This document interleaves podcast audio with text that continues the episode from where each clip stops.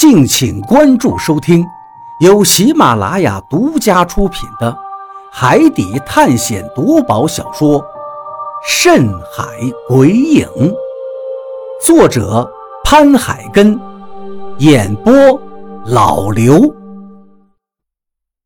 第一百章轮回录。看到发生了这样的状况，一开始我心里真的挺紧张。以为是又触发了什么机关，不过当油灯陆续都被点亮之后，并未发生什么意外，我这才略微松了一口气。他妈的，这是怎么回事啊？你点一盏灯，怎么把其他的油灯都能给点亮啊？张广川对这发生的一幕感到十分的震惊，其实我也是一样的惊讶。特别是一路往下延伸的那根火线，一看就是特意设计出来的。我赶紧趴下来，往那根火线的位置用手电照了照，这才发现，原本那里有一处细细的凹槽，那根槽就跟筷子一般粗细，槽里全是火油，然后又连接在每盏油灯上，所以。我只要点燃其中一盏油灯，火苗就会顺着藏有火油的石槽一路引燃，最后就有了现在的状况。只不过让我感到很好奇的是，这深不见底的洞里为什么藏了这么多的油灯？它们到底是用来做什么的？显然，大家也跟我有着同样的疑惑。我们都转头看向了张广川。因为在这群人当中，只有他对中国的古文化颇有研究。可是张广川却摇了摇头，看我也没用，因为我也想不明白它的用处。见他也非常不解，我不由苦笑起来。这真是奇了怪了，这么深的洞，竟然安装了这么多的油灯。雷森说道。或许他根本没有什么特殊的用意。我摇了摇头，对他说道：“不应该，这个洞太深了，要在这样一个深不见底的洞里安装油灯，还要在洞壁上弄出一条装满火油的石槽，这样的工程，不说是在两千年以前的古代，就是放到现在也是极不容易做的，花费这么大的代价。”如果说他没有什么特别的用意，显然不符合情理呀。大家听了我的话，纷纷点头，觉得我说的有道理。雷森也点了点头。可是他究竟是什么用途呢？一时之间，人们又都沉默了。这些油灯看上去跟路灯一样，难道真的是用来给人照明用的？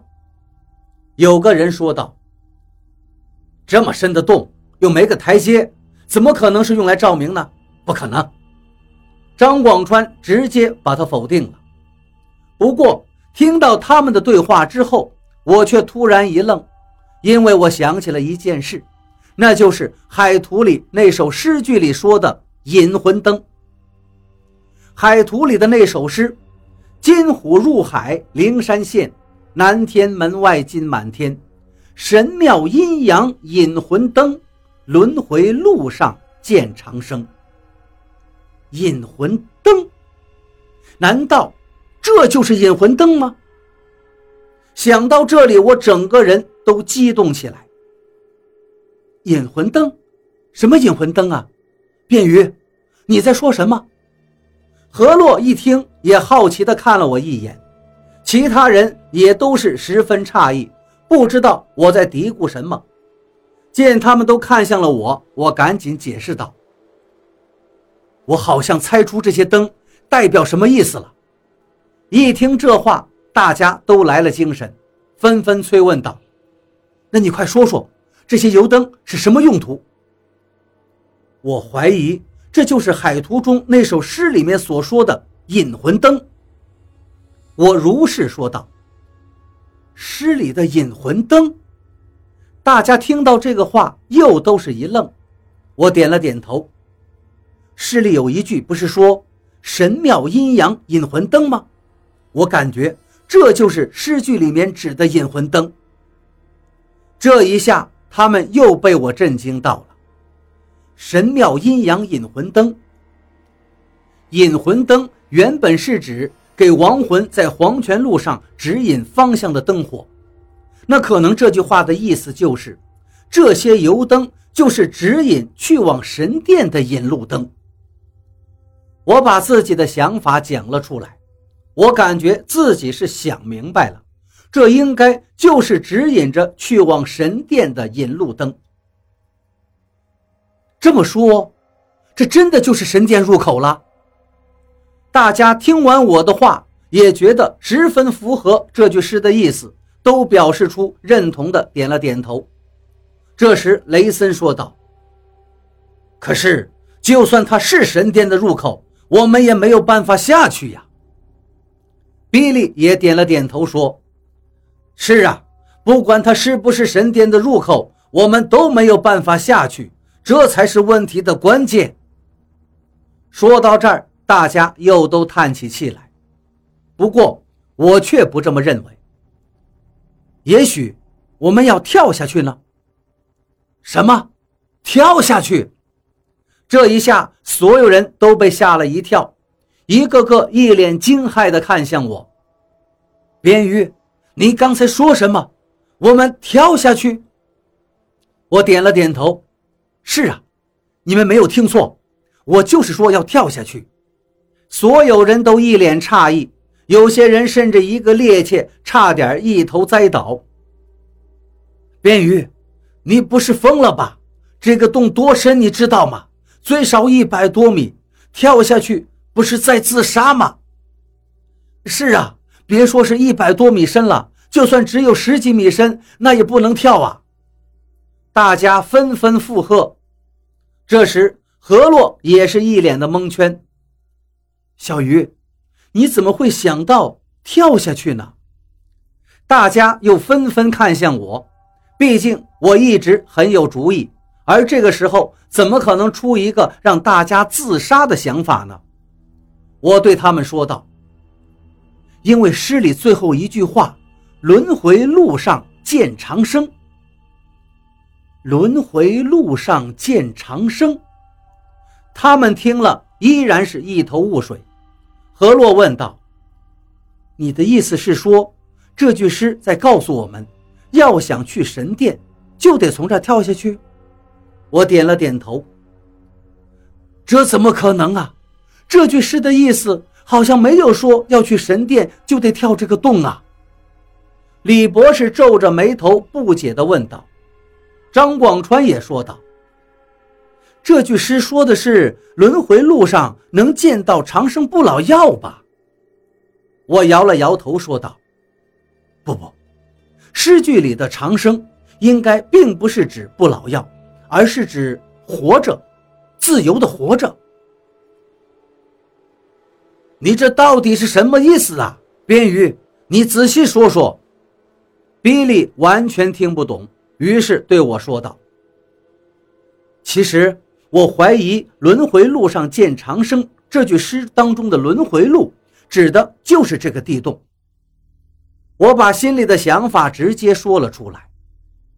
轮回路指的是这个洞，大家纷纷露出诧异的表情，显然并不是很明白，或者并不是很认同我的判断。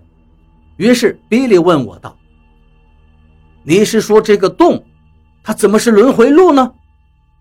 雷森也道：“是啊，你说引魂灯就是洞里的那些油灯，这个似乎还比较靠谱。但是诗里的轮回路就是指这个洞，似乎扯不上关系吧？”我摇了摇头说道：“能扯上关系，因为轮回路又称黄泉路，黄泉路就是在阴间地府。”所谓的下阴曹地府，就是说人死之后，亡魂要下到地下，经过黄泉路，然后才能轮回转世。你们看，眼前这个洞深不见底，下到这个洞里，是不是就像是下到阴曹地府？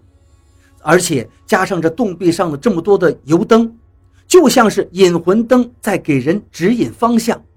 这不就是轮回路吗？如果不是因为那些油灯的话，我也不会联想到轮回路就是指眼前这个深洞。张广川跟何洛听完我的分析之后，全都反应了过来。张广川一拍大腿道：“对呀，我怎么就没想到呢？你说的没错，这引魂灯指路，加上这个洞深不见底，犹如直通幽冥。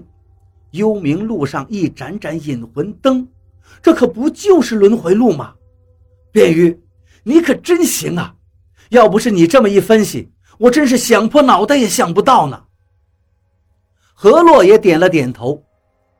其实这个洞就像一口深不见底的井，而井在我们中国的风水阴阳学里被认为是极阴的所在，可以直通到阴间的，所以说他是轮回路，确实一点都不为过。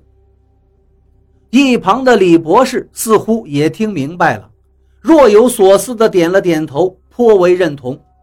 不过，比利这群外国人却是听得一脸懵逼，满头雾水，显然还没有明白我们在说什么。只见他一脸不解地问道：“你们说的阴曹地府黄泉路到底是什么呀？”“是啊，我们怎么听不明白？”其他人也纷纷露出疑惑的表情。见他们都不明白，张广川便得意地向他们解释道：“阴曹地府啊，是我们中国文化中认为人死之后灵魂要去的地方，也就像你们美国人口中说的什么地狱、幽冥的意思吧。这黄泉路呢，就是亡魂去往幽冥的一条路。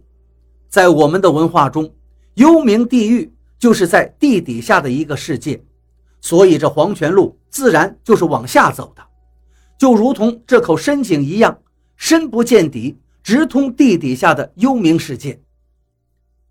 哦，原来是这样，比利他们这一下总算是明白了，缓缓地点了点头。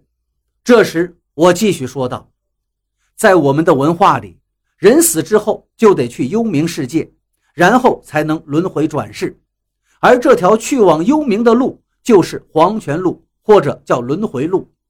为了让死去的亡魂能顺利的下到幽冥世界，人们还会点上一些灯火，比如荷兰灯之类的，给亡魂引路、指引方向，让他们能够看清楚幽冥世界的路。所以，眼前的这个洞就好比是可以通往幽冥世界的黄泉路。而洞壁上的这些油灯就是引路灯，这不正是海图里那首诗中所说的引魂灯和轮回路吗？原来如此，这群外国人这一下才是彻底明白了，纷纷点头道：“那这么说来，这个深不见底的洞，或许真的就是诗句里说的轮回路了。”我点了点头，不过这时候。比利似乎又有疑惑了，他皱着眉头问道：“可是，就算他是轮回路的意思，你干嘛要我们要往洞里跳呢？这不是自杀吗？”